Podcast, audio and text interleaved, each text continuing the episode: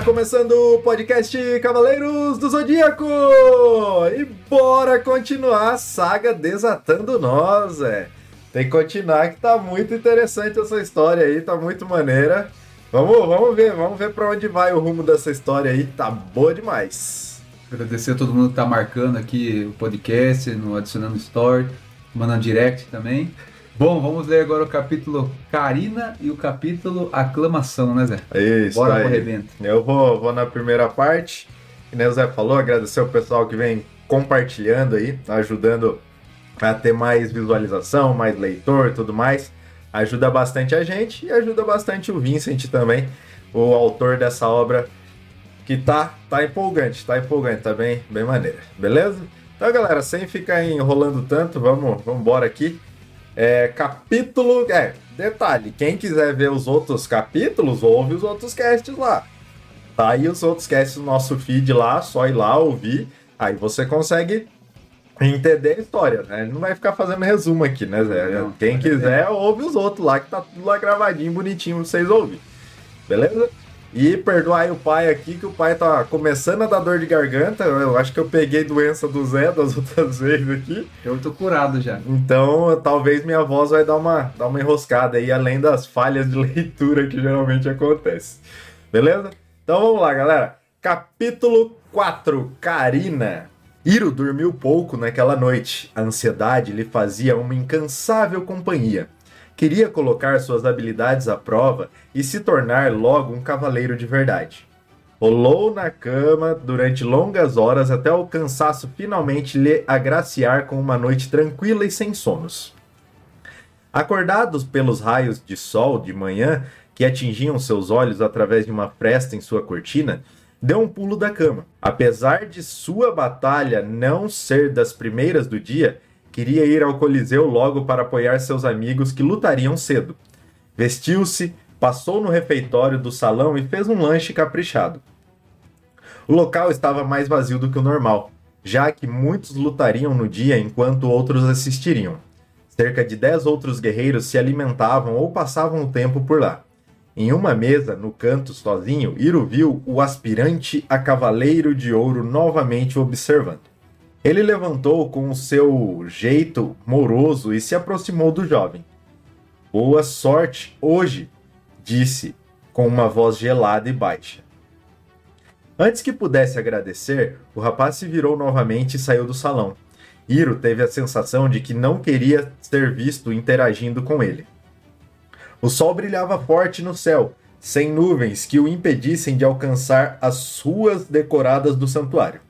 Uma brisa gentil tornava o clima agradável e balançava as bandeirolas coloridas que se agitavam nos postes. Era um dia aguardado por todos.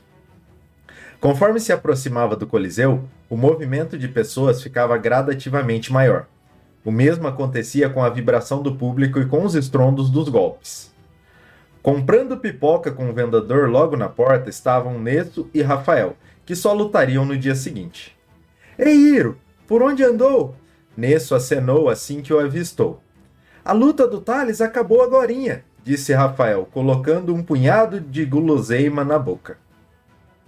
Ah, não, Iro pousou a mão na testa. E como e como ele foi? Ganhou fácil. Nesso pagava pela pipoca, lançando uma cara feia para o amigo que se esbaldava mesmo sem ter um tostão. Aquele seu colega, o Mir, também ganhou. Caramba, eu achei que ia chegar a tempo. O Thales me perdoa. Mas o Mir vai ficar chateado, com certeza.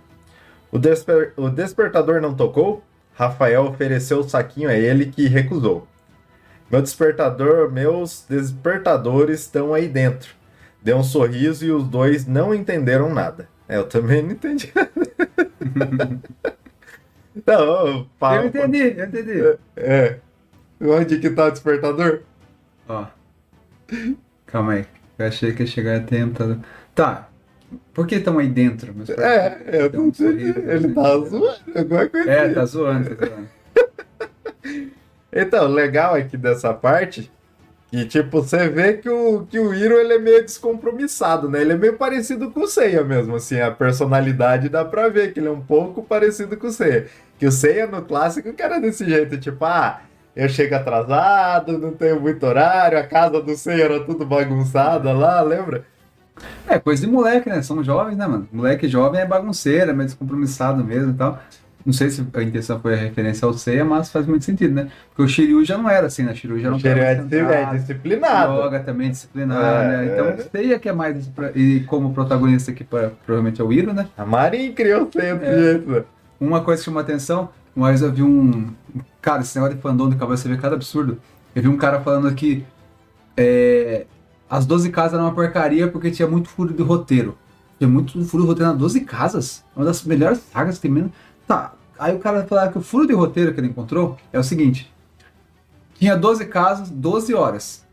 Como que os Cavaleiros de Bronze começavam a lutar na primeira casa e eles ficavam duas, 12 horas lutando, subindo, correndo escada, sem beber água e sem comer? Aí, aí a questão do cara, pra ele, isso era um fundo de roteiro. Porque eu, não, eu- Quanta gente vai trampar e fica sem Não. fazer isso? não, mas, mano, é, é que nem fala, toda obra de ficção você tem que ter aquela parte da suspensão de descrença. Né? O cara, não, porque eles estão correndo escada com armadura de metal pesando no corpo, e E- os caras não bebem uma água, não comem uma comida. Eu falei, tá, imagine a história. Os caras sobem a casa e tal, correm ali e tal, chega antes de entrar na casa, os caras pegam uma toalhinha, seca o suor assim, toma um golinho de água e põe a água, sei lá, anda cada um com uma garrafinha, vai lutar com o Máscara da Morte, deixa a garrafinha no canto assim, bom, vamos lá lutar. Lutou, sobreviveu, pega a garrafinha, aí, sei lá, leva uma mochila com um negócio pra comer, chegou na casa de, puta, na casa de gêmeos não tem ninguém, vamos aproveitar bater um, bater um lanche aqui, aí vai lá, come um pãozinho. Falei, mano, pelo amor de Deus, né? Isso é uma obra de ficção, tem que ter uma suspensão de descrença, tanto que, se for levar tão a ferro e fogo assim, o cara correndo com a armadura ele ia escorregar, porque ali é chão de pedra, né? É, uhum. Aí Eu falei, meu, Não, mas você tem que lembrar que eles usam a bota da Borcosa. no filme, no anime não usa bota, não. No, no anime. Aí eu falei, mano, tem uma pessoa que, cara, ou a pessoa é muito burra, ou a pessoa quer forçar pra achar defeito, né? né? Aí é. aqui eu achei legal que, pô, os caras tá ali comendo pipoca e não sei o que e tal. Daí eu, eu- por isso que eu lembrei dessa coisa de. É todo um evento, né? Todo um evento da parte da armadura. O legal ali também que falou que tem um aspirante a Cavaleiro de Ouro, que é uma coisa que a gente não viu. Geralmente os Cavaleiros de Ouro tava lá e você, você não sabe que eles participavam de toda uma seletiva também pra virar Cavaleiro de Ouro. Aparentemente, o que. né, eu nunca me toquei, só lendo agora aqui que eu me toquei, mas aparentemente quando eu assisti o anime, parece que, tipo, sei lá, o grande mestre via assim, ó. Ó, aquele ali tem potencial pra ser Cavaleiro de Ouro. Pega ele e treina ele. Até ele virar um Cavaleiro de Ouro, sem competir com os outros, sabe? Tipo, Então, eu li, ó, o que eu lembro, vou dar um exemplo. Esses dias eu vi uma cena que era luta, que era o Aiolos e o Aiolia treinando. Pra, e pra ser. E o Aio, tipo assim, o Aiolos já era Cavaleiro de Ouro. Ele tava treinando o Aiolia, que o Aiolia era bem menorzinho, né, irmão mais novo, treinando com ele e tal, pra ser Cavaleiro de Ouro. E daí o Aiolo começa a mostrar o negócio do Cosmo, a Aiolia faz um buracão numa rocha assim tal, não sei o que. Então, por essa cena eu já sei que, tipo, beleza.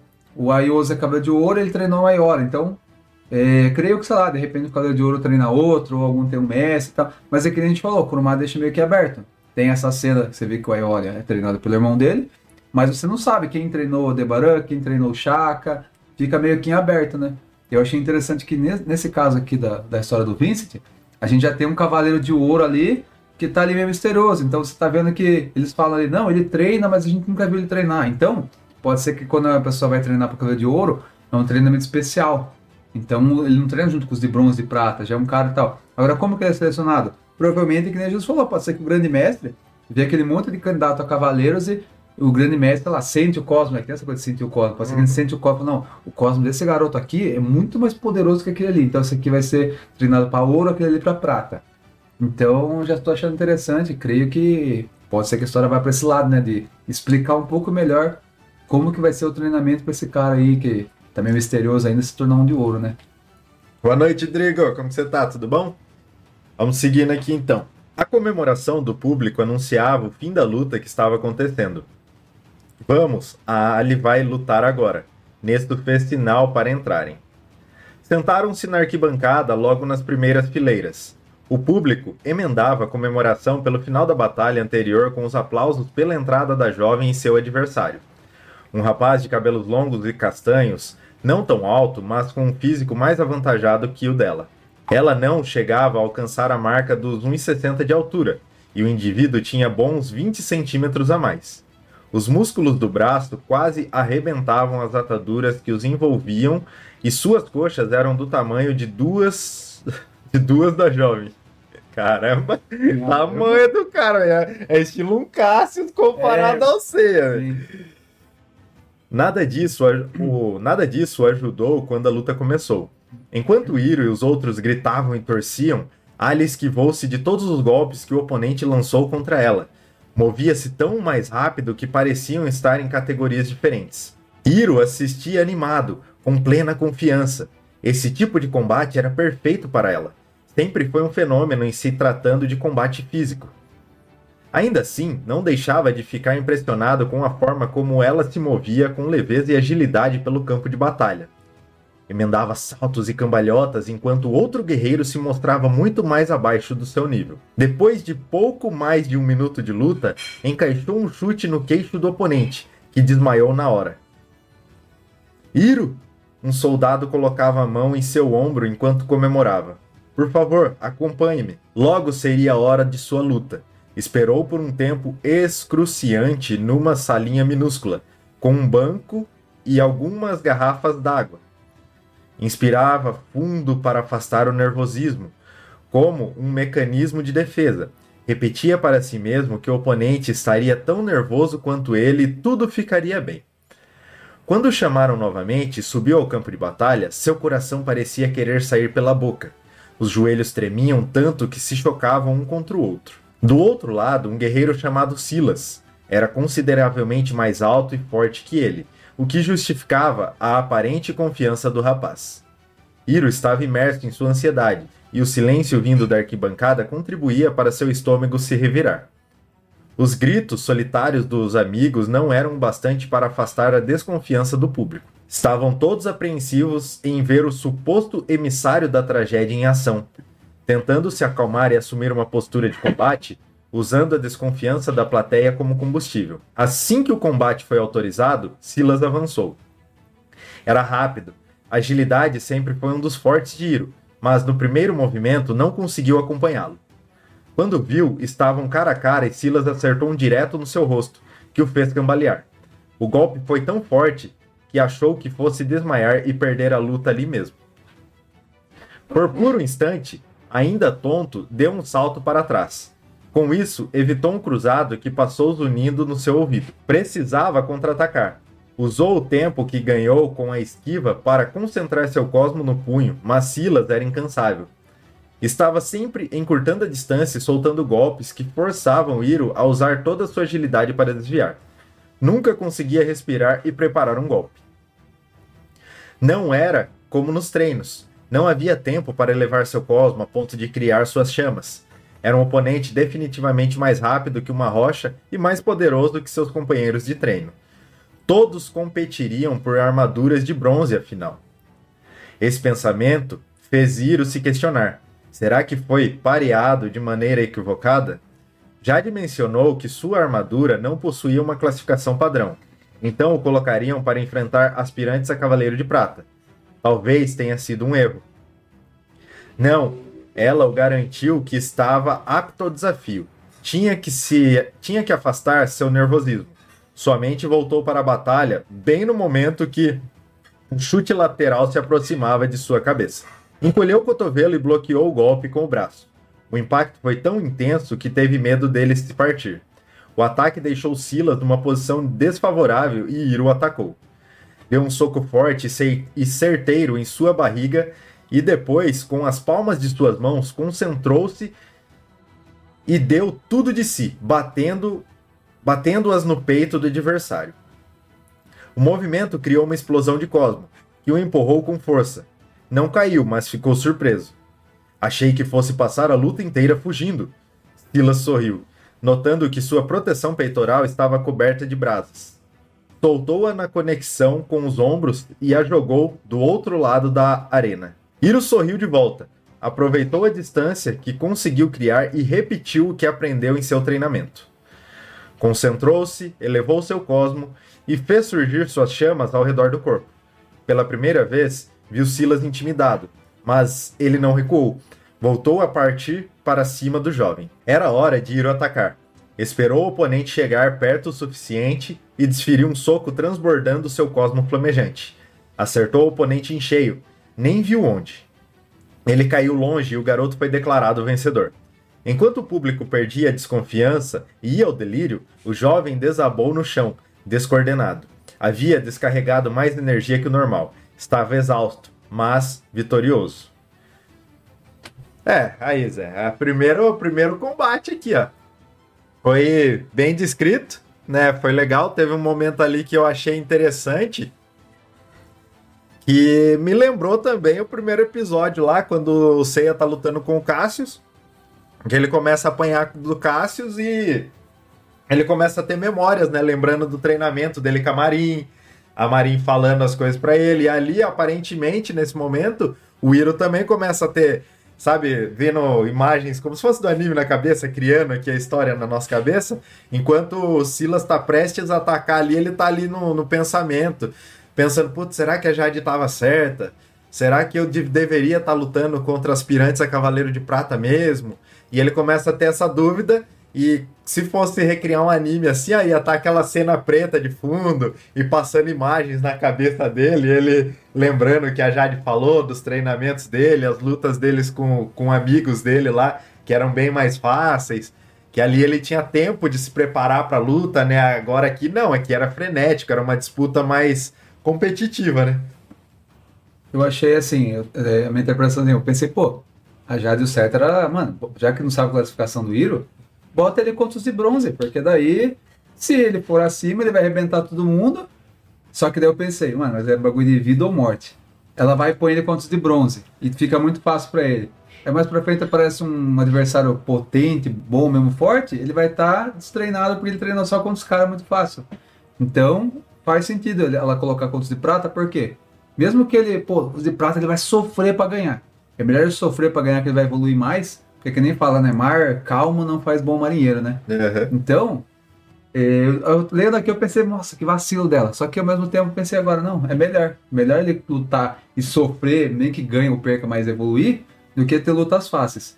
E outro ponto que eu achei interessante também, que eles falou, é a questão das lutas. Não sei se foi intenção, mas aquela parte ali do chute no queixo, eu comecei a imaginar, será que ele pegou referência da luta do Vitor Belfort contra o Anderson Silva, teve aquela luta lá, tal, chute no queixo, né, não sei o que tal.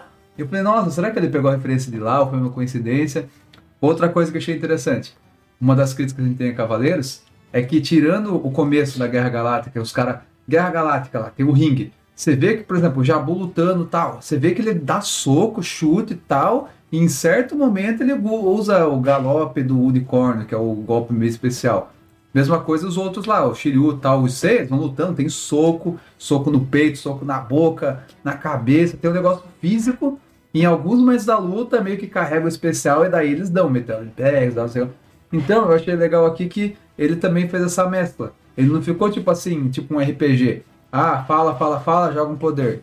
Fala, fala, fala, recebe um poder. Não. Aqui os caras tá trocação de, de porrada, chute no queixo, negócio violento mesmo. Você já imagina o cara tudo arrebentado, sangrando, machucado. E em determinado momento, aí sim, o cara carrega o poder ali e vai soltar um golpe de fogo, um golpe e tal. Então, eu já gostei dessa questão da luta, que eu tava pensando, pô, será que vai ter luta física ou vai ser só poderzinho? Então, eu achei legal isso. O... Por isso que é legal um fã escrevendo a obra, né? Que o fã provavelmente ele fala, mano, é mais da hora Cavaleiro se tiver físico e golpe de poder, não só uma coisa ou só outra, né? Achei legal que ele misturou esses dois, esses dois pontos, assim, então já fica mais empolgante, né, a questão das batalhas. É, o, ainda mais o, o Iro também, né, por ele ter dado o golpe lá de fogo com o cosmo dele e ter queimado a Jade, né, que ela é uma Cavaleiro de Ouro. É, assim, isso também faz ela fez ela escolher ela para ele para essa classificação, né? Sim. Porque queimou todo o braço dela, poderia simplesmente sei lá, a hora que ele deu o golpe, por mais que foi pegou ela de surpresa, ela é uma Cavaleiro de Ouro. Sim. Então, por ter feito aquele aquele machucadão, aquele estrago nela, o poder dele é muito grande, né? E a única coisa que eu senti falta aqui, talvez mais pra frente tenha, é que você vê que o tipo o Iro, ele foi bem treinado, porque ele tá tentando concentrar o cosmo, ele tá tentando usar o cosmo dele ali na luta. O Silas não, o Silas aparentemente parece ser um cara só forte. Ele tá indo para cima com velocidade com golpe, mas o adversário não tem nenhuma menção aqui falando que ele tá usando um cosmo, usando um golpe, alguma coisa, né? Aí meio que lembra um, também a parte lá do Cassius. Que o Cassius vai lá pra cima do Seiya só na parte física, né? Físico. E não usa o cosmo. Daí quando o Seiya fala, ah, você não sentiu o universo dentro de você, não sei o quê. Aí o Cassius fala, que universo? O que, que é esse tal de Cosmo? Entendeu? E por que, que a China não ensinou o Cassius do Cosmo também? Ou ela ensinou, só que, tipo assim, ele era tão forte fisicamente. Que ele não ela, bola. é, ela- ou ela esperava que, pô, eu sinto o Cosmo dele. Ele já é forte fisicamente. Quando ele desenvolveu o Cosmo, ele ia ficar muito bom. Só que chegou na época da- de ter a luta, ele não tinha desenvolvido o Cosmo ainda. Ela falou, mano, deixa ele lá na trocação. Vai lá, né? E que nem a gente viu no mangá, né? Só sem Cosmo ele tá arrebentando todo mundo. Aí veio a China falou, mano, pode ser que ele ganhe armadura sem despertar o Cosmo, E daí com a armadura ele consiga depois. É, também, né? Mas é meio que referência ao clássico. Referência. Tem o, o do Cassius e tem o do o Ge é Gek, né? De urso, É, Gek. que também não faz nem ideia do que é Cosmo quando chega lá e diz que ele tá com a armadura. É mesmo. Do meio da escuridão, ouviu uma voz. Iro, tá acordado? Era Alexia. Correu os olhos pelo teto e virou a cabeça até ver a garota sentada numa cadeira em frente à cama em que estava deitado. Conhecia aquele lugar como ninguém. Era o hospital. O que aconteceu? Você tá bem? Só desmaiou depois da luta. Você foi incrível. Iro sorriu aliviado. A lembrança de sua vitória vagarosamente lhe retornou à cabeça. Quanto tempo fiquei desacordado? Dois dias. Iro arregalou os olhos e ela irrompeu em uma gargalhada. Tô te zoando, deve ter sido uma meia hora só. Muito engraçada. Como o Silas tá? Sua última memória era ele acertando um soco em cheio com toda a sua força. Poderia tê-lo matado. Tá bem, acordou antes de você, inclusive. Teve só algumas queimaduras leves. Ele pareceu muito forte. Você lutou bem. Opa, olha ele aí. Thales adentrava o quarto trazendo para o amigo uma bandeja com frutas e água. Conversaram sobre as batalhas que tiveram no dia. Hiro se desculpou por ter perdido a luta do amigo, que costumava perdoá-lo por pequenos vacilos sem problemas. Elogiaram Alexia pelo seu domínio impressionante e Hiro por ter por derrotar um oponente tão forte. Ah, uma coisa que eu não falei aqui, que agora veio aqui na cabeça, que eu tô lendo, é também essa parte que eu acho legal que, tipo, tanto as Amazonas como Cavaleiros mesmo, Cavaleiros aspirantes, né? Eles competem ali no mesmo, não tem, sabe? Ah, mulher compete com mulher, homem compete com homem, todo mundo tá competindo contra todo mundo ali, tipo, Sim. e a Alexia, a Alexia já ganhou a primeira luta dela também, também tá indo muito bem. Né? Aí está o campeão. Jade apareceu de braços abertos, congratulando o discípulo. Trajava seu uniforme de treino. Sem sua armadura de hoje? Sem armadura de ouro hoje? Nossa, agora eu pareci o Chaves, né? Eu li totalmente o negócio. Sem armadura de hoje? Aí de novo. Sem armadura de ouro hoje? Hiro mordia uma maçã e arrancava uma risada contida da mestra. Como se sente vencendo um dos candidatos mais bem avaliados até então? Alexia e Thales olharam para a dourada e depois para o amigo. Como assim? Ele questionou. Entre os combatentes de- da categoria de vocês, ele tem uma das maiores pontuações que a avaliação interna do santuário identificou. Em que lugar eu tô? Alexia estava eufórica em saber que existia um ranking oficial. Isso é confidencial, mas vocês todos estão bem posicionados. Abaixo de Silas, mas talvez com resultados de hoje isso mude. Ela batia as mãos, concluindo a conversa. Não pense que só porque você venceu hoje as outras, as outras lutas serão moleza, hein, garoto? Não pode relaxar, mas se mantiver o ritmo, logo se tornará um cavaleiro. Ela olhou para os outros dois. E vocês também. Bom trabalho hoje. Suas palavras encheram os jovens de esperança e logo se transformaram em profecia. Os dias foram passando e eles se tornaram mais fortes a cada vitória. Passaram de aprendizes ine- inexperientes a combatentes dominantes e chegaram em suas últimas batalhas sem muitos problemas.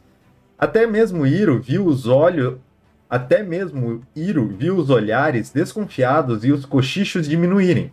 Cada vitória sua tornava a plateia mais e mais barulhenta, até o ponto que torciam para ele como se fosse outro aprendiz qualquer. Cada aspirante a cavaleiro poderia ter até duas derrotas antes de ser eliminado e ter de esperar mais um ano para tentar novamente. Os três, porém, chegaram à última rodada invictos, com um recorde de nove vitórias. Na última semana de lutas, cada um estava escalado em um dia diferente. Na terça-feira, Alex enfrentou mais um grandalhão. Especializou-se em derrotar esse tipo de adversário. Com sua agilidade superior e acrobacias, era fácil de esquivar e envergonhar os outros guerreiros. Frustrava seu oponente que não conseguia acertá-la. Um, dois, três socos, todos passando no vazio. Ela se movia tão rápido que parecia correr enquanto ele engatinhava. Vamos, você consegue! A jovem se divertia às custas dele enquanto desviava, vagar... É, desviava graciosamente de tudo que ele jogava em sua direção. Os punhos do rapaz tinham a força de bolas de demolição e arrebentaram parte do piso da arena quando ela desviou de um soco que acertou diretamente o chão. Alguns de seus ataques até davam a impressão para os espectadores que acertariam a garota, mas ela sempre tinha um movimento perfeito para esquivar. Em dado momento, Alexia pulou no parapeito da arquibancada e correu ao redor do Brutamontes. Ele se irritou. Desce daí e vem me enfrentar, sua covarde. Você que manda. Saltou e aterrissou sentado nos ombros dele. Planejava apagá-lo com uma cotovelada na nuca, mas o rapaz a agarrou e arremessou. Nossa, Driga Aqui, é o anjo, ainda cara. bem. Driga é o anjo que é o do céu, pelo Ainda amor de Deus. bem. Senão Valeu, Driga. Tamo junto, viu? Obrigado, mano. Era tão forte que ela voou como uma bola de basquete. Por um instante, Iro se preocupou, mas ela deu um mortal e caiu em pé sem o menor problema. Enfurecido, o rapaz voltou a atacar. Tentou um soco frontal, que foi prontamente desviado pela garota com a palma da mão. Depois, um cruzado acertou apenas o ar, pois Alexia se agachou rapidamente. Desferiu então um chute com toda a sua força na direção da cabeça da menina agachada, mas ela rolou para trás. O ataque passou com tanta força no vazio que ele se desequilibrou. E então ela contra-atacou. Acertou um chute em seu joelho que terminou de fazer o perder a estabilidade se curvar. O impacto do golpe foi tão forte que criou um alto estrondo. Deu um soco de esquerda no peito e depois girou o corpo e acertou mais um chute na lateral da cabeça do homem que desmoronou. Foi prontamente declarada vitoriosa. Derrotou, derrotou o guerreiro com apenas três golpes. Alexia era a nova Amazona de Volans. Não havia uma pessoa no santuário que duvidasse de suas habilidades de combate. Thales considerou nem assistir, tamanha a certeza que ela seria vitoriosa. Hiro mencionou que não se lembrava de tê-la visto levar um golpe sequer em todas as suas dez lutas. Na quarta-feira, Thales adentrou a arena para enfrentar um aspirante Amazona. Uma aspirante à Amazona. Usava uma máscara prateada e seus cabelos eram roxos, da cor de ameixas frescas. Como em todas as suas batalhas, o rapaz esperou seu oponente fazer o primeiro movimento. Gostava de usar a maior parte da luta para estudar os seus oponentes antes de lançar qualquer ataque. Talvez eu até aprenda uma técnica nova, era o que ele costumava dizer aos amigos para se justificar. A guerreira possuía um estilo de luta bastante agressivo, usava seus punhos e unhas para atacar, numa sequência imprevisível. Ele se resumia a esquivar, mas logo percebeu que era mais lento. Eventualmente se descuidou e, enquanto observava atentamente os movimentos de suas mãos, levou uma joelhada que o fez arquear o corpo.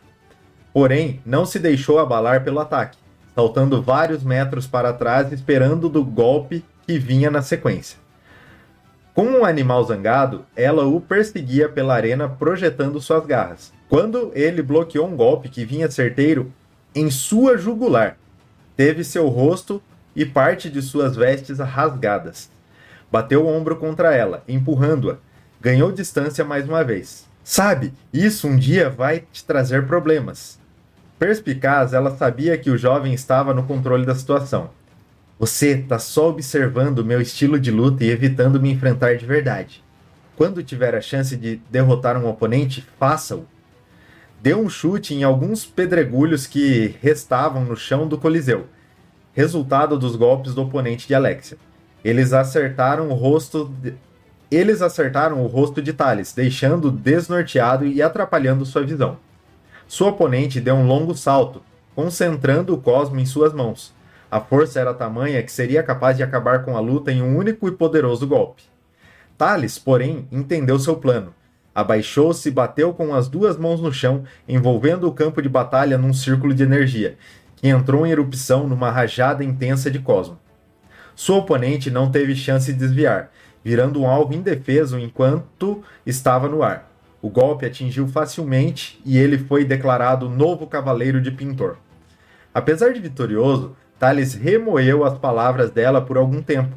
Talvez não tivesse aprendido nenhuma técnica nova, mas sim uma lição. Graças às últimas batalhas, os três amigos se provocavam e incentivavam a ser cada vez melhores. Estavam constantemente treinando além do horário, tentando desenvolver suas técnicas. Nos últimos dias, principalmente pela performance dos seus colegas, Iro vinha dando seu máximo. Mal era visto, aparecia apenas para comer e assistir às lutas dos amigos. Eles se perguntavam até se ele estava mesmo dormindo à noite. Vocês vão se surpreender, limitava-se a dizer, com um sorriso no rosto. Quando chegou quinta, foi a vez dele. A arquibancada estava lotada, já que era o penúltimo dia de batalhas, e ele e seus amigos tinham virado pequenas atrações naquele período. Estava novamente na salinha de espera minúscula. Pensou sobre a primeira vez que esteve ali. O nervosismo e a insegurança já não existiam mais. Manipulava uma bola de fogo enquanto se concentrava. Um soldado chamou seu nome da entrada da sala e ele fechou a mão decidido apagando as chamas. Seu adversário era o mesmo que Alexia havia enfrentado na primeira rodada. Chamava-se Demian. Estava invicto, invicto desde então. Parece que vou ser aquele que vai derrotar o queridinho do público, disse, tentando desestabilizá-lo. Queridinho? Iro deu uma risada. Ser chamado assim beirava o inacreditável depois do que aconteceu na cerimônia de nomeação. Até pensou em responder, mas relevou. Não queria que nada tirasse sua concentração, pois, pois para fazer o que estava planejando precisaria dela no máximo. Ergueu seus dois braços com as mãos juntas. O público observava atento. A batalha se iniciou e o cosmo ao redor de Iro irradiava suas chamas características. Ao separar suas duas mãos, uma bola de fogo se criou entre elas e cresceu gradativamente. Damian engoliu em seco. Alex e Thales cobriam seus rostos com o antebraço. O mero cosmo de o mero cosmo se elevando transformava o local num grande forno de mármore. Acompanhando os gritos da arquibancada, a bola de fogo cresceu. Passou a girar em alta velocidade, mas Iro assegurava como algo corriqueiro. Demonstrava um domínio completo de sua técnica. Do outro lado da arena, seu oponente estava paralisado deu uma olhada para os companheiros nas arquibancadas e sorriu. Coroa de fogo! Lançou o ataque que tinha rumo certo. A velocidade era assustadora, digna de um cavaleiro de prata. Demian jamais escaparia. Quando foi acertado, uma explosão o envolveu. O cosmo do jovem se materializou em poderosas chamas brilhantes que o circundavam e depois se dissiparam, revelando o guerreiro caído desacordado. Enquanto o público enlouquecia com um novo aspirante se tornando cavaleiro, Hiro segurava sua animação e corria para verificar se o seu oponente estava bem. Não era incomum ocorrerem mortes nessas batalhas, principalmente na reta final. Demian estava bastante machucado. Seu uniforme de treino tinha marcas pesadas de queimadura e estava em farrapos. Apesar de tudo, estava consciente. Vá comemorar sua vitória, tossiu num misto de admiração e irritação pela derrota. Hiro olhou para a arquibancada, buscando seus amigos, e soltou um grito de comemoração e desabafo, acompanhado pelos espectadores. Jade estava no canto oposto e sorria com orgulho. Seu pupilo, que antes não conseguia controlar seu poder e era tratado como uma, um pária pelo santuário, agora havia se tornado um cavaleiro ovacionado por centenas. O anunciante subiu na plataforma para declarar o vencedor.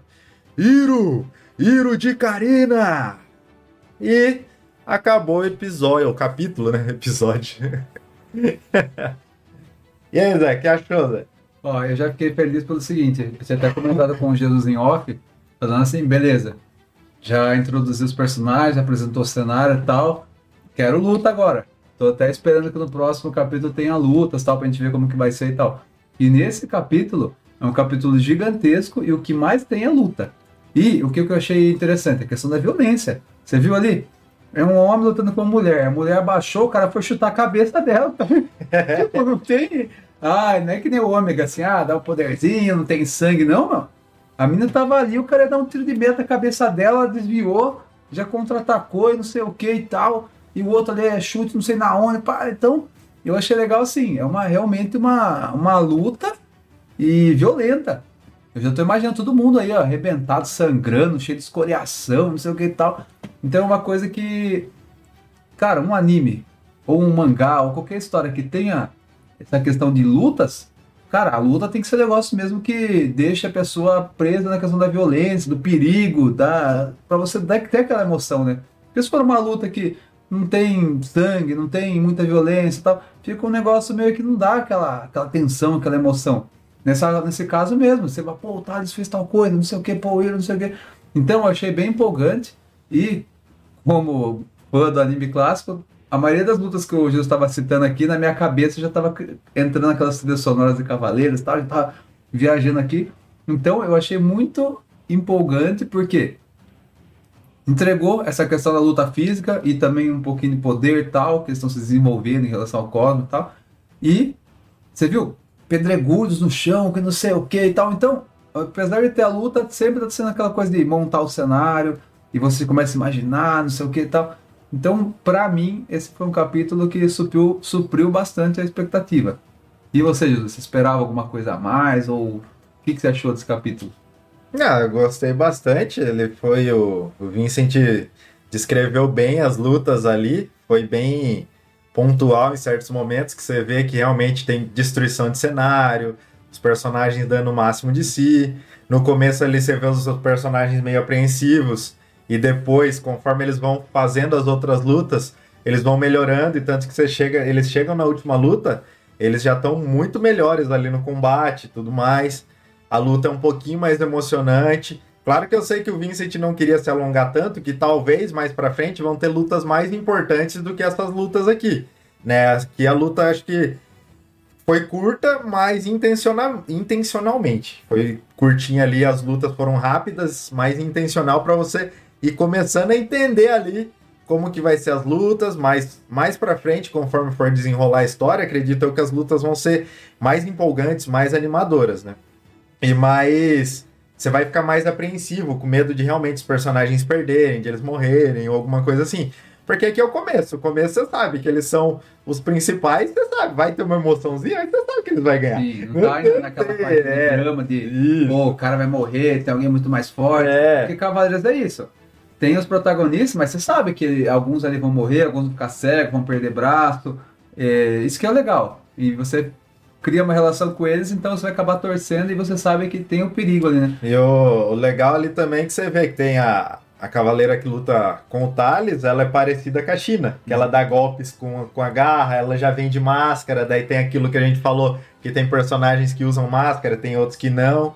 As personagens amazonas, né, elas escolhem se elas querem ou não usar máscara, então é legal essa parte ele também citando ali que ela veio com máscara, que o Thales aprendeu alguma coisa ali na luta, que ele ficava muito brincando, querendo estudar o adversário para depois faz, tomar uma ação em vez de derrotar rápido.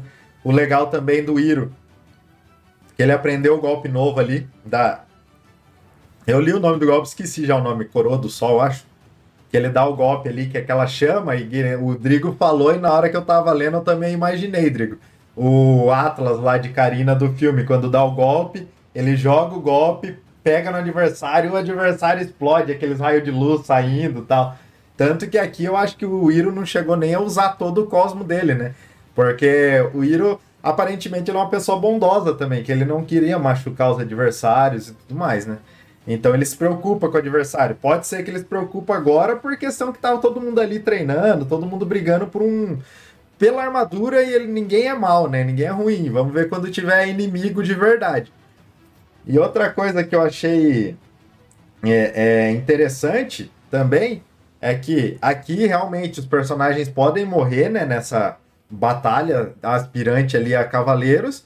E todo ano eles continuam selecionando cavaleiros e cavaleiros para participar dessas lutas, porque os cavaleiros morrem, né? Aí tem que ter outro para herdar a armadura. Então, isso daí eu nunca tinha nem passado na minha cabeça no clássico. Puta, quantas vezes eles ficam. Porque não morre muito cavaleiro principal, então lá no, no clássico não morre. Então você não fica tipo, ah, quem que vai herdar a armadura, não sei o que tal. Aqui não, aqui você já, pelo, já passa um pouquinho na cabeça, né? Ah, ano que vem, esses daqui que estão aqui, eles podem se tornar esses cavaleiros depois. Se esses daqui morrerem, claro. Porém, se você pensar, ó, por esse lado, que nem a gente falou, nunca ter ficado pensando a fundo nisso. No começo da saga dos Cavaleiros do Clássico lá, os de bronze derrotam muitos de prata. O, Bru, o por é. exemplo, o Mist, o cara lá do, do de Cavaleiro de Corvo tal. Enfim, se você for ver, imagina, o Santuário mandou os caras lá de prata, morreu uns 5.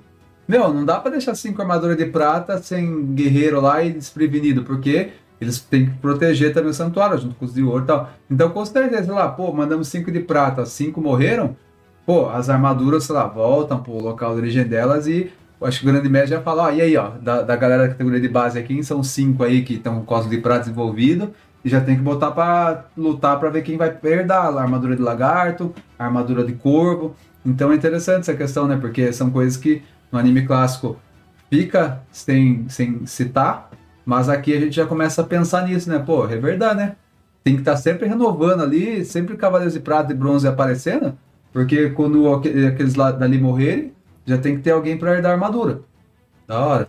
Sim, então bora, bora pro capítulo o capítulo 5, né? Aclamação.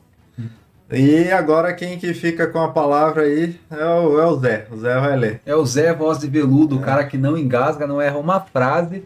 E antes de começar, eu queria parabenizar o Jesus aqui, porque quando eu tava lendo, ele vai lendo o texto ali, eu vou acompanhando aqui também, né, no meu celular. Quando chegou na, na linha que tinha a palavra excruciante, eu vi ali, eu falei, mano, ele vai engasgar, vai chegar ali, ele vai engasgar. Meninão foi ali, papapá, excruciante, e foi embora. Eu falei, caramba, maluco, é zica mesmo. Eu acho que vou deixar só ele lendo, não é possível. Nem no excruciante o cara não gaguejou. Mas a Lady Murphy, né? Depois chegou naquela parte lá que era bem mais simples, assim, sei lá o que aconteceu, bugou a mente do Zé. O Zé ficava indo e voltando, não acertava nem a pau. Ainda bem que na edição vai sair o erro dele, né? Aí conforme você vai lendo, né? Você vai lendo, lendo, lendo. Aí você, quando você dá aquela primeira respirada, você vai bem. No final parece que tá acabando um pouco o gás. Aí a hora que você pega e erra, daí aproveita para respirar já no meio do caminho, né?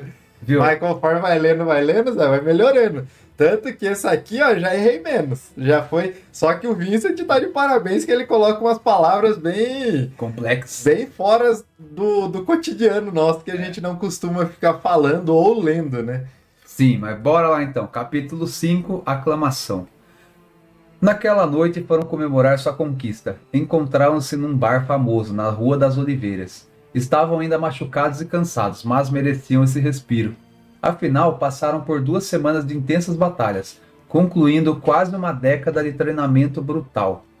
Uma vez crianças órfãs, acolhidas pelo santuário e transformadas em recrutas, eram agora jovens poderosos com a missão de proteger a terra, depois de infindáveis anos de preparação. Desde que Panos havia se tornado grande mestre, o santuário estendeu seus muros, integrando o vilarejo que existia em sua encosta, e protegendo os moradores que estavam constantemente em contato com os cavaleiros de Atena. Com isso, o comércio e a agricultura prosperaram, não só no vilarejo, como também dentro do próprio santuário. Os cavaleiros tinham acesso a lazer, comida de qualidade e medicamentos. Um acordo onde todos se beneficiavam. A Rua das Oliveiras e a praça principal eram os reflexos mais claros dessa nova era. Sempre zumbindo com cavaleiros aprendizes, soldados e aldeãos para lá e para cá. Lojas, barraquinhas, pessoas interagindo, o santuário era agora como um grande centro, existindo como num universo paralelo ao restante do mundo ignorante a sua existência. Aí que eu queria trabalhar no santuário, Zé. Eu trabalho meu serviço, o cara não me deu assistência médica, não me deu, vale, não deu alimentação, não deu nada no santuário, eu posso morrer. No meu, meu trabalho eu também posso morrer, então. Eu queria. E detalhe, se você mora no vilarejo ali, a gente fica dependendo de polícia, que você liga pra polícia, vem em casa, até chegar lá o Noia já roubou tudo da sua casa e tal. Ali, mano, tem cavaleiro de ouro, de prata, de bronze, tudo do lado ali protegendo. Mano, os bandidos com certeza ficam longe desse vilarejo lá de Atena. Os caras vão pra longe, porque ali, mano, quem que vai. Quem que vai virar bandido ali, traficante? Não, ali deve ser o lugar mais seguro que tem. Apesar que tem um porém, né? É o mais seguro, mas se vier um deus É, quase é. também, é, ali é o lugar É qual o vai primeiro, é o comer. primeiro a morrer também. É, isso os de ouro foram derrotados, caramba, quatro, É. quem tá no velarejo, os primeiros a virar escravo ou morrer, né? Uhum. Então, Mas é legal isso daí que, tipo, também me lembrou bastante o Lost Canvas. Lembra no começo que eles, tipo, moram perto do vilarejo, que o Albáfica tenta defender. Só que, claro, o, o vilarejo no, no Lost Canvas não é abraçado pelo santuário. Ele é perto do santuário, né? É ali perto. Aqui não, você vê que o Panos já tá sendo um grande mestre aí, um prefeito bom, Zé. Vamos aumentar os muros aqui, vamos abraçar o vilarejo ali. O Panos tá, já tirou a, a obrigatoriedade de máscara, o Panos tá fazendo o nome dele, né? Isso que ele começou com 20 anos de. Começou com 20 anos ali a, a fazer a administração do santuário. Aí, de lá dos 20 anos dele, se passaram 15 até agora aqui que tá acontecendo. Então ele tá com 35 anos, 15 anos de experiência, velho. O cara já tá voando ali como grande mestre, velho. ó o Donald Trump, né?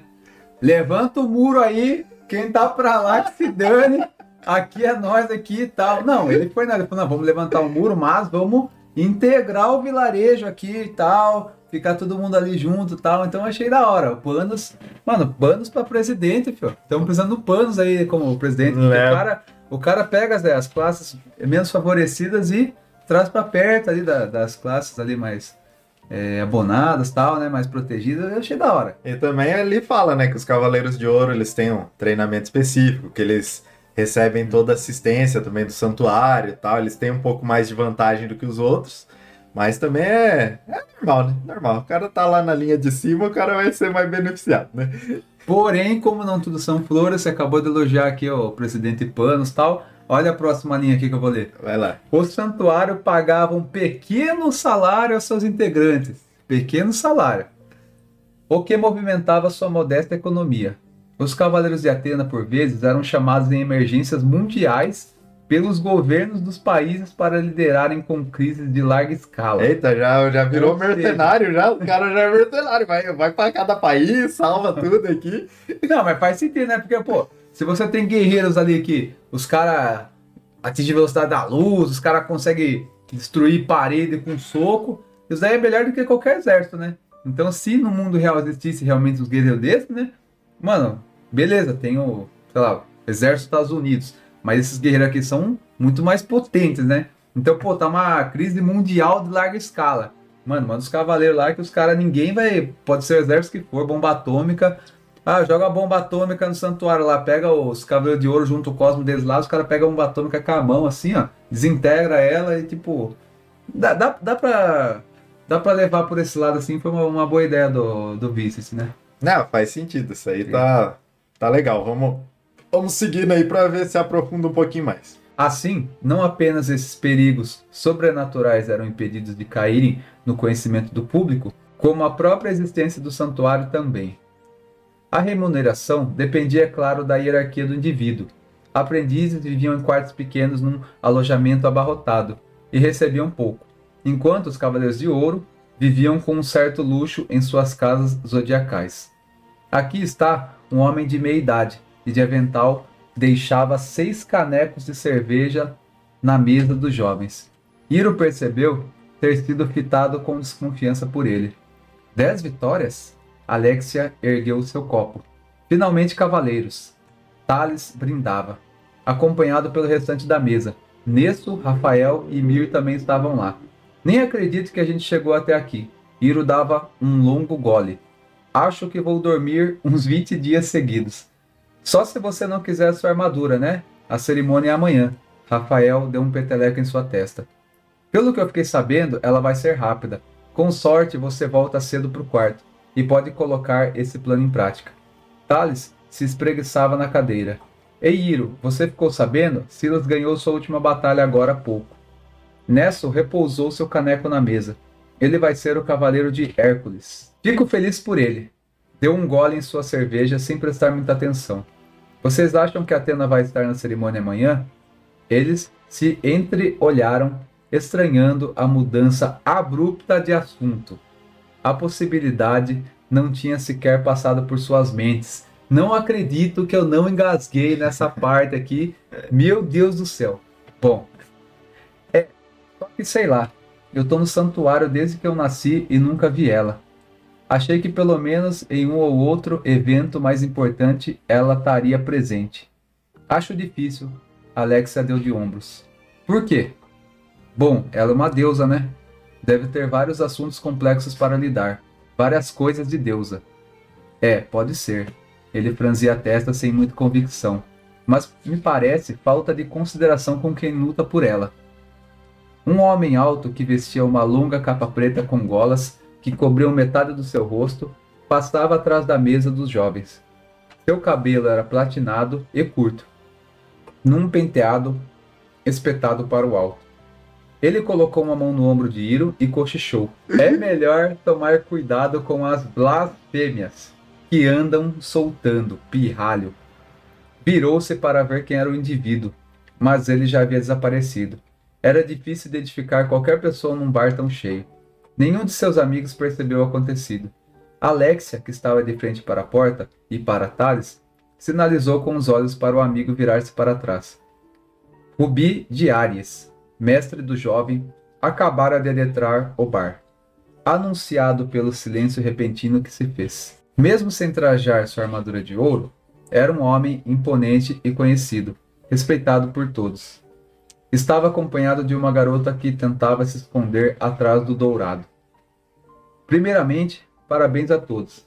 Ele sorria sereno e fazia questão de fazer contato visual com os cinco. Tinha uma voz aveludada e era um homem bastante formal. Vocês foram brilhantes, e tenho certeza que o santuário não poderia ter guerreiros melhores em seu hall de cavaleiros. Dispensou o garçom que vinha atendê-lo e dirigiu-se ao pupilo. Thales, quero que conheça uma pessoa. Esta é Aura de Lebre.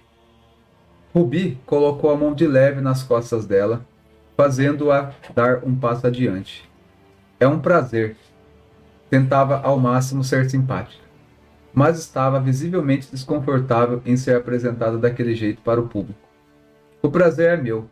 Thales deu um sorriso. Alexia e Iro se olharam, achando a interação engraçada.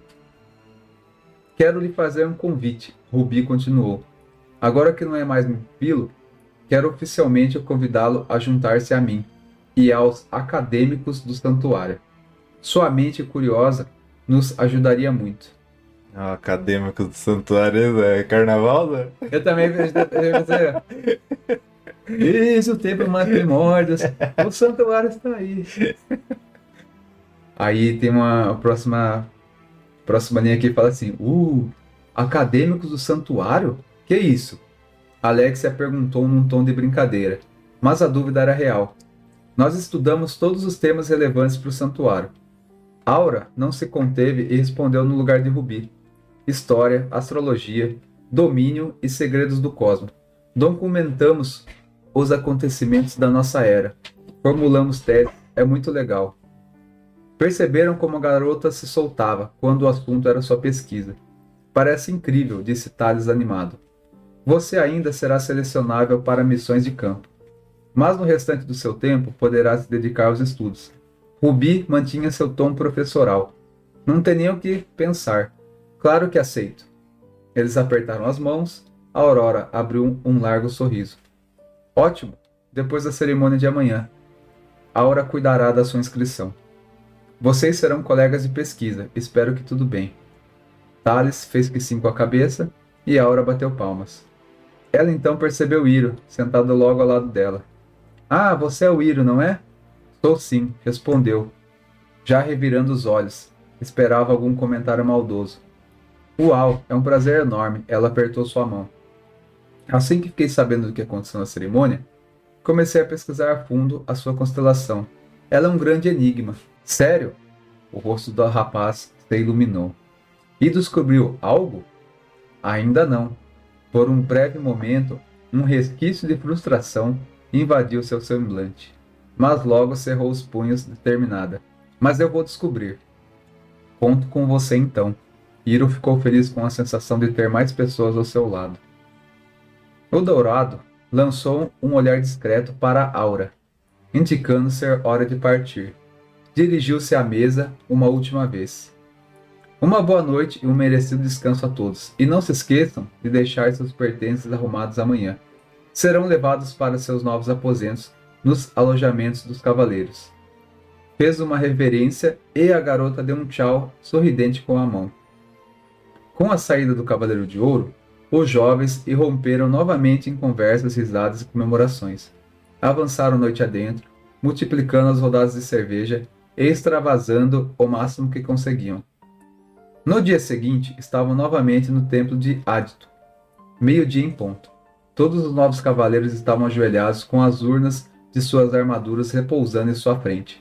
Iro corria a olhar pelo templo, tentando achar algum indício de que Atena estava presente, mas era inútil. Não sabia nem por onde começar a procurar. Não sabia sua aparência. O grande mestre discursava e ele não prestava a mínima atenção.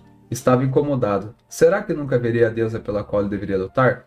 O que precisava para ela aparecer?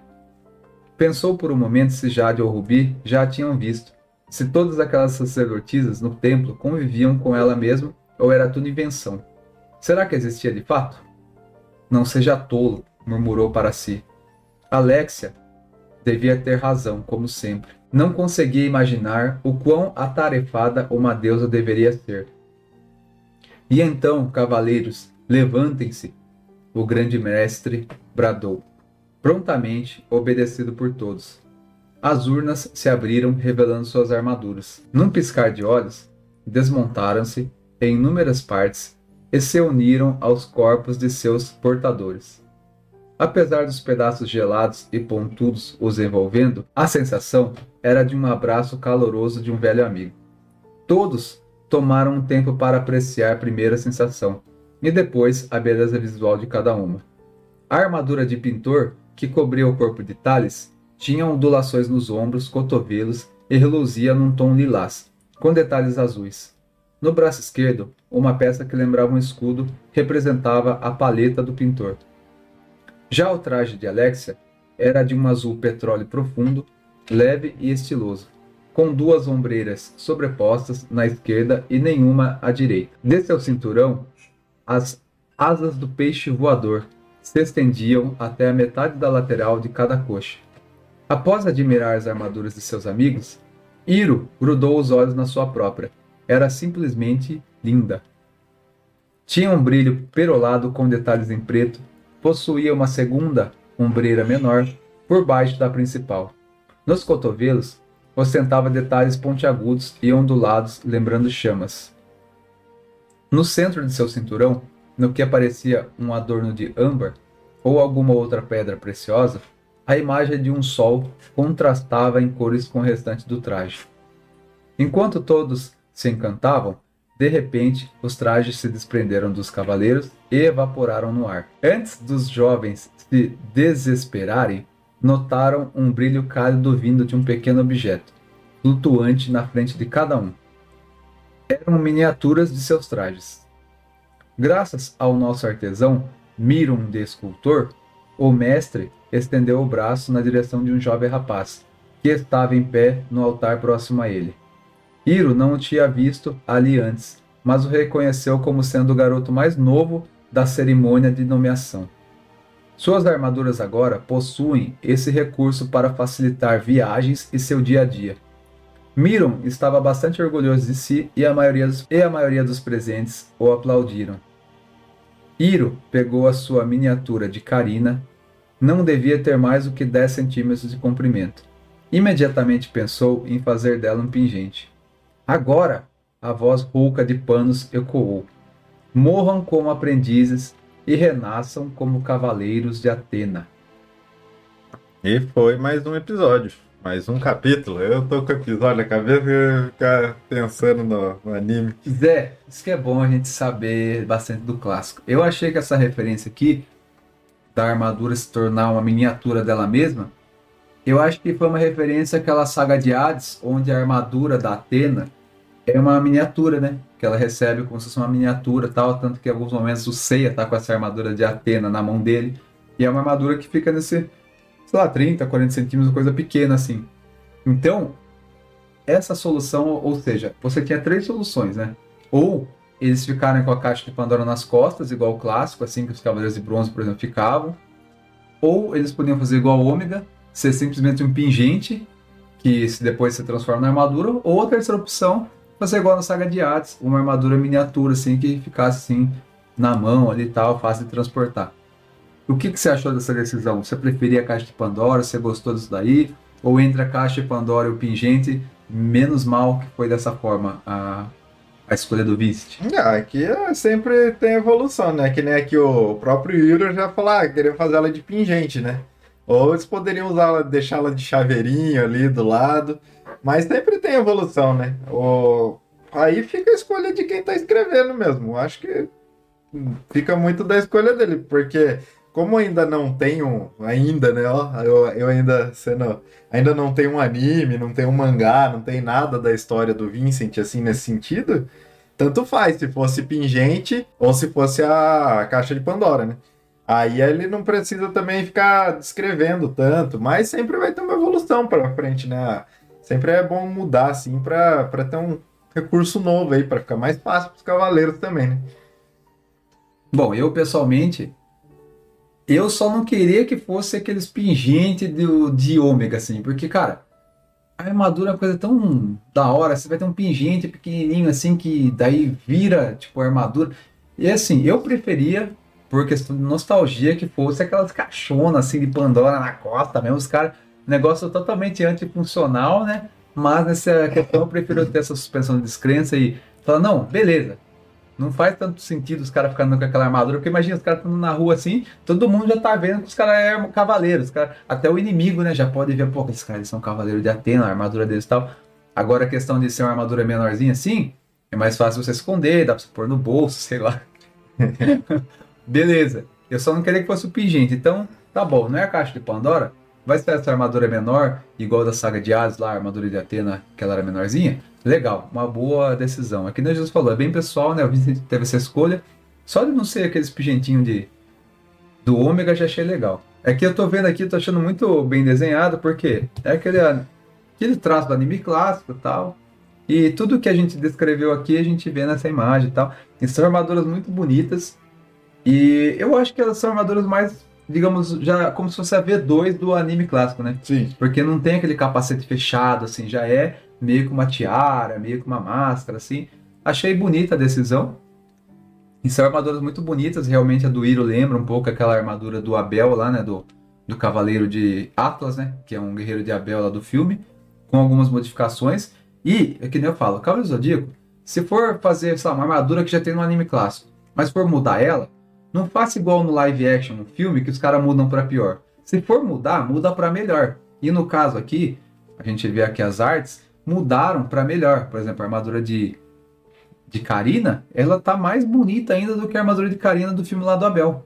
E também tem essa questão do, da tiara, a parte do, mais bem pontiaguda, pontiaguda assim, na questão do ah. Eu, eu, eu não sei, eu não sei como foi a criação entre o, e o Vincent e o Diogo, né? Para criar isso, porque o Vincent ele detalha ali como que é a armadura. Aí não sei se depois o Diogo foi lá e desenhou e mostrou pro, pro Vincent como que foi e tal. Mas realmente, tá muito bonita as armaduras, tá bem desenhada. Não tá, tipo, igual, muito parecida com a do clássico, mas também não tá, tipo, aquele colanzão feio igual do ômega, sabe? Tá ali um meio termo ali que você vê uma mera evolução. Então tá bem legal. Também tá bacana. E em questão da evolução da história aqui, é legal saber que, tipo, o santuário tem uma parte de estudos, né? Tanto que o mestre aqui, que é o, Ares, o Rubi de Ares, né? ele é um dos que toma conta ali e ele recruta, né, vá, novos novos cavaleiros para participar, cavaleiros que são curiosos. Foi mais focado nisso essa, essa, esse episódio, né? e também falando da comemoração deles, deles felizes. Apareceu um personagem misterioso ali falando pro Iro não, não ficar falando coisas que ele não sabe, um cara de preto, cabelo prateado, que depois sumiu de, de novo. Pode ser um cavaleiro de ouro, pode ser outra coisa. Então tem ainda alguns mistérios aí a serem feitos. E o próximo o próximo episódio, né, o próximo capítulo vai ser missão, o nome do próximo capítulo. Então provavelmente eles vão para uma missão, eles vão ter uma, umas lutas acho que mais interessantes aí, vão descobrir algumas coisas, talvez vá sanando algumas dúvidas nossas em relação à história, né? Sim. E a questão da armadura, sim, é que nem a gente falou, a armadura tem em torno de 10 centímetros, e no caso ali o Iro pensou em fazer ela como um pingente. Eu achei legal pelo seguinte, não parece ser aquela coisa do ômega assim, de ser um pingente que já aparece no corpo. Eu espero que seja um pingente que se torne uma armadura e essa armadura vai soltando os pedaços e grudando no corpo. É claro que pode ser que não seja assim, vai ser uma decisão que a gente vai ver do Vince mais pra frente, mas eu pessoalmente tô torcendo para que seja uma armadura assim, beleza, ela é pequenininha, o cara pôs tipo um pingente, ou para não ter que pôr no bolso, sei lá, ela cair do bolso, o cara vai prendendo no pescoço, esconde aqui, beleza. Mas na hora que ele for se transformar, eu tô torcendo para que aquela transformação da armadura vir encaixando, mano. Porque uma das coisas que me desanimava no Ômega era essa questão de o cara ia se transformar na cavaleiro de Pegasus e dava um clarão assim, ele já tava com a armadura vestida.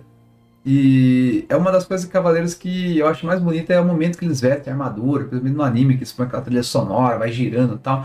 É lógico que, se for de outra forma, escolha do autor, vamos descobrir mais pra frente como vai ser. Mas eu tô torcendo para que seja aquela coisa de ir encaixando tal, que dá mais emoção para mim, né? Lógico que eu sou manchetossauro, tem aquela coisa de nostalgia e tal.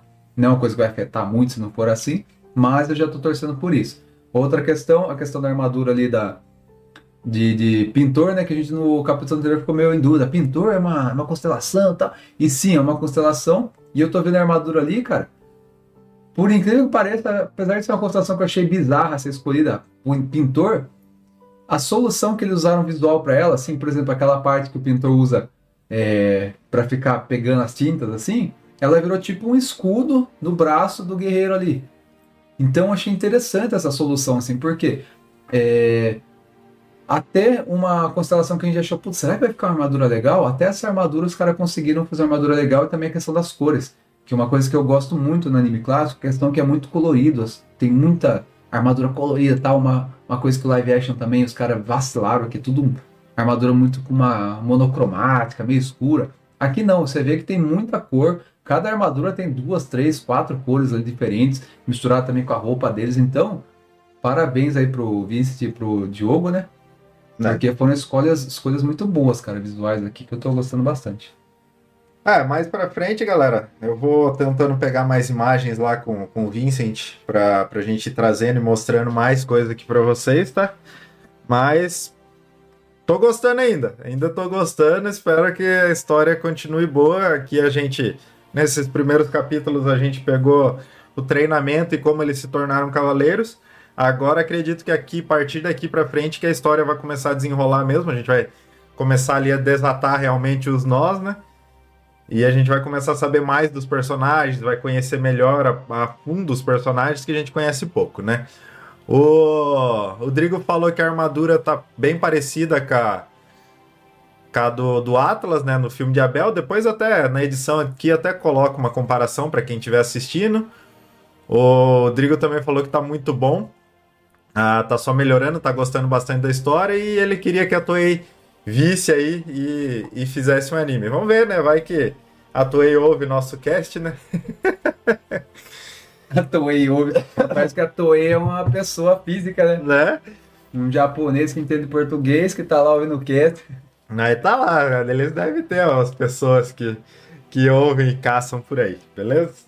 Então, galera, por hoje é, é só aí. Agradecer de novo aí presença de quem apareceu na live, assistir. Lembrando que a live, quem quiser assistir ao vivo, o Bruto, é no arroba jogando underline em casa.